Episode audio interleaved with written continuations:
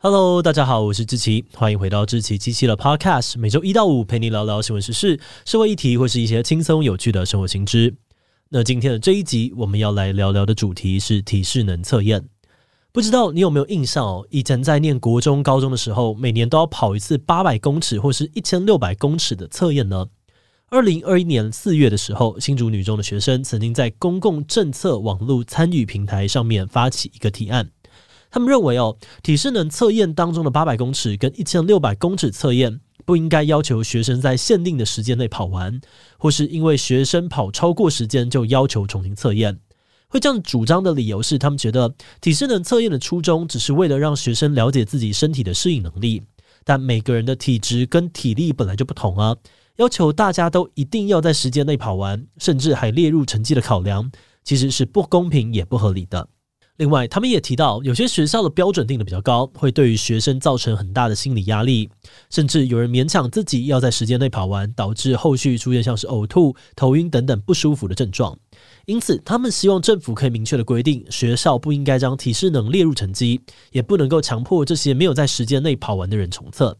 不过，不管是这个提案的底下，还是他们在自己的粉专发布的贴文，都收到了非常大量的批评跟反对的声浪。甚至还有很多的网友留言批评，说他们只是想偷懒，在找借口，根本就只是懒惰不想跑而已。诶，但话说回来哦，这个测验在当年真的是不少学生的噩梦，连我本人也都觉得蛮辛苦的。所以体适能测验的目标到底是什么？支持、反对这个提案的人又是怎么想的呢？今天就让我们一起来聊聊体适能测验吧。不过在进入今天的节目之前，先让我们进一段工商服务时间。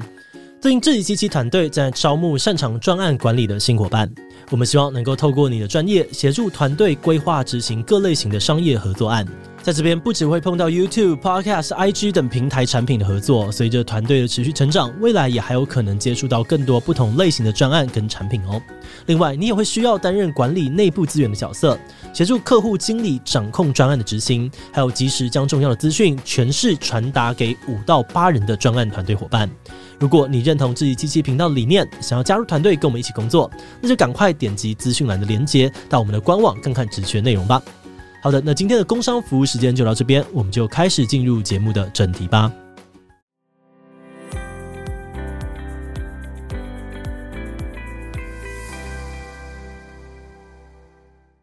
说到体适能，你在国高中一定都有测过，所以应该不会太陌生。不过，我们常常说的体适能，其实又分成两种，一种是跟运动竞技有关的体适能，而另外一种是跟健康有关的体适能，又叫做健康体能。那今天这集主要谈的会是后面的这个健康体能。根据卫福部国民健康署的定义哦，健康体能指的是一个人的器官组织都可以发挥正常的功能，而且身体具有胜任日常工作、享受休闲娱乐以及应付突发状况的能力。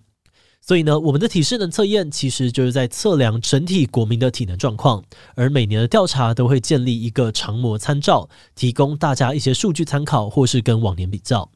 但说到这里，你可能会好奇说：“诶，身体健康是我自己的事吧？国家干嘛管那么多呢？”但事实上哦，如果全体人民的身体活动量跟健康体能状况都很好，那就代表着整个社会可以有比较少的医疗支出。那长久来说，中高年龄人口让社会跟家庭的负担下降，整个国家也会更有竞争力。因此，全世界的各个国家其实都多少会关注自己国民的体适能状况，并且透过推广体适能活动来帮助提升民众对于自己体能状况的认知，培养规律运动的习惯，进而提高生活品质，减少退化性或者是慢性疾病的发生。那话说回来哦，既然体适能那么的重要，那么体适能测验到底都要测些什么呢？根据教育部的资料，台湾目前测量的体适能项目主要有四种，分别是身体组成。柔软度、肌力与肌耐力以及心肺耐力，这些项目呢，就会对应到你从小到大都很熟悉的测量。比方说，身体的组成就是测 BMI 跟腰臀围比；柔软度呢，则是用坐姿提前弯来测试；肌力与肌耐力是用屈膝仰卧起坐；而心肺耐力呢，则是用跑走运动来测量，也就是我们常讲的女生跑八百，男生跑一千六百的测验。不过这边要提醒的是，实际上根据规定哦，不同的年龄区段提示能测验的这个方法啊，还有项目也都会不太一样。譬如说前面所提到的这几个测验项目跟测验方法，也就是你在国高中时候经历过的这些，主要适用于呢十岁到未满二十三岁的年轻人。另外比较特别的是，十岁到未满二十三岁的年轻人，除了这四项指标之外，还有一个叫做瞬发力的项目，会用立定跳远距离来衡量表现。换句话说，瞬发力的项目只有这个年龄区段的年轻人需要测试，年满二十三岁以上的成人是没有这个项目的。此外，心肺耐力这个项目在不同的年龄层也会用不同的测验当做衡量指标。在十岁到未满二十三岁的阶段，会使用跑走运动来测试。但是在二十三到六十五岁的年龄段，推荐的测量方法呢，会变成是登阶测验；而过了六十五岁，则会改成用原地抬膝踏步来测量。从这些测验随着年龄变化的设计看起来哦，这某种程度上面可能暗示了定定规定人认为跑八百跟一千六的跑走测验可能是一种门槛比较高、比较累人的运动，因此才会列在最年轻的这个阶段进行测验。或许这也是为什么主女的学生呢，会特别针对这个跑走测验提出质疑。根据主女学生所提出的诉求哦，他们认为每个人先天的身体素质本来就不太一样，甚至有些人患有先天疾病。那要求每个人都一定要在特定的时间内跑完测验，不但造成了很多的学生在测验前的心理压力，甚至在测验的当下，也常常会有人为了要在时限内跑完而勉强自己，导致身体不舒服。比如有不少的网友就分享过自己在跑走测验的时候经历过的不良经验，包含了跑完之后呕吐、抽筋、喘不过气，或是发生咳嗽不停等等的状况。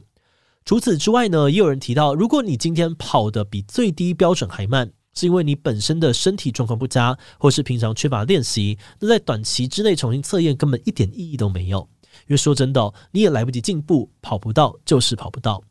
而针对缺乏练习的部分呢，也有网友补充说，其实很多人不是不愿意运动、不愿意练习，而是现在学生的课业压力真的很大，体育课都可以被借去考数学了嘛。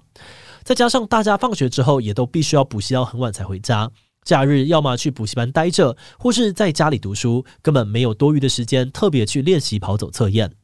那其实以上的这些说法，多少都有点出跑走测验没有通过的学生，还是要想办法重新测试到过的问题。然而，这起事件其实也有大量的网友采取批评跟嘲讽的立场。那这些人的说法又是什么呢？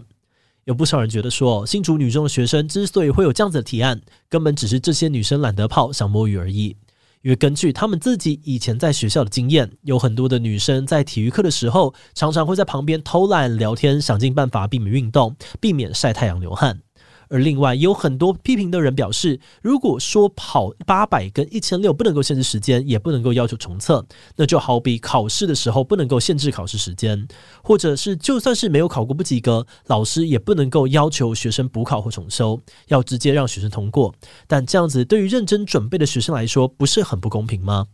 他们觉得体能就跟智力一样，反映了一个人的能力。就拿智力来说好了，每个人先天的智力也不一样，平常准备考试的压力也都很大，在考试前或者考试期间，也常常会有同学出现身体不舒服的症状。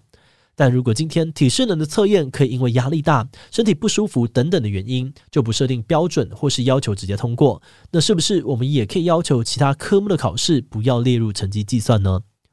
另外，也有一些人提到。身体健康本来就非常的重要，不及格就应该要去训练，而不是身体能力不足却放过自己。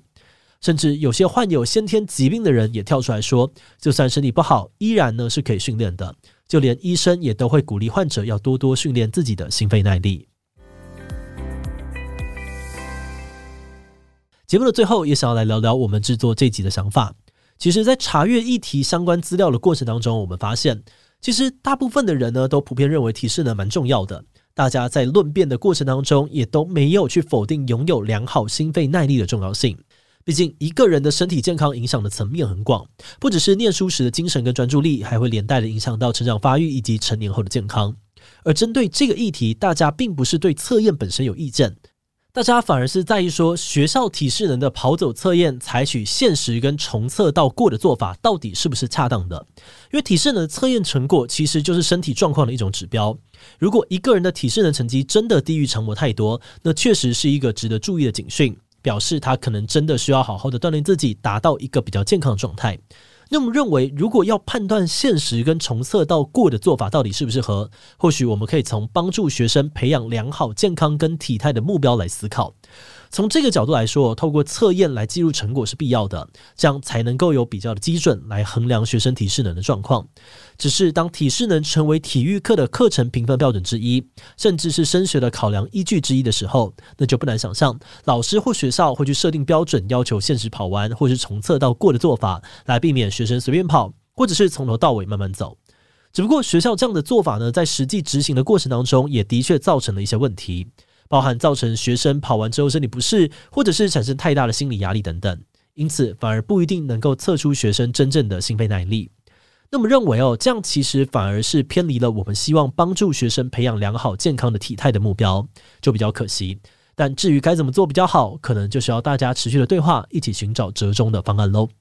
好的，那么我们今天关于体适能测验的介绍就先到这边。如果你喜欢我们的内容，可以按下追踪跟订阅。另外呢，我们在 EP 一百二十八也谈过一个大学排名的问题。每年只要公布跟大学相关的排名，媒体跟民众都会非常热烈的讨论。像是去年泰晤士高等教育特刊公布说，台大的排名一口气倒退七十四名，而亚洲大学则是挤进全台第四名，超越了清大、交大、成大等等的传统名校，让不少人表示十分的惊讶。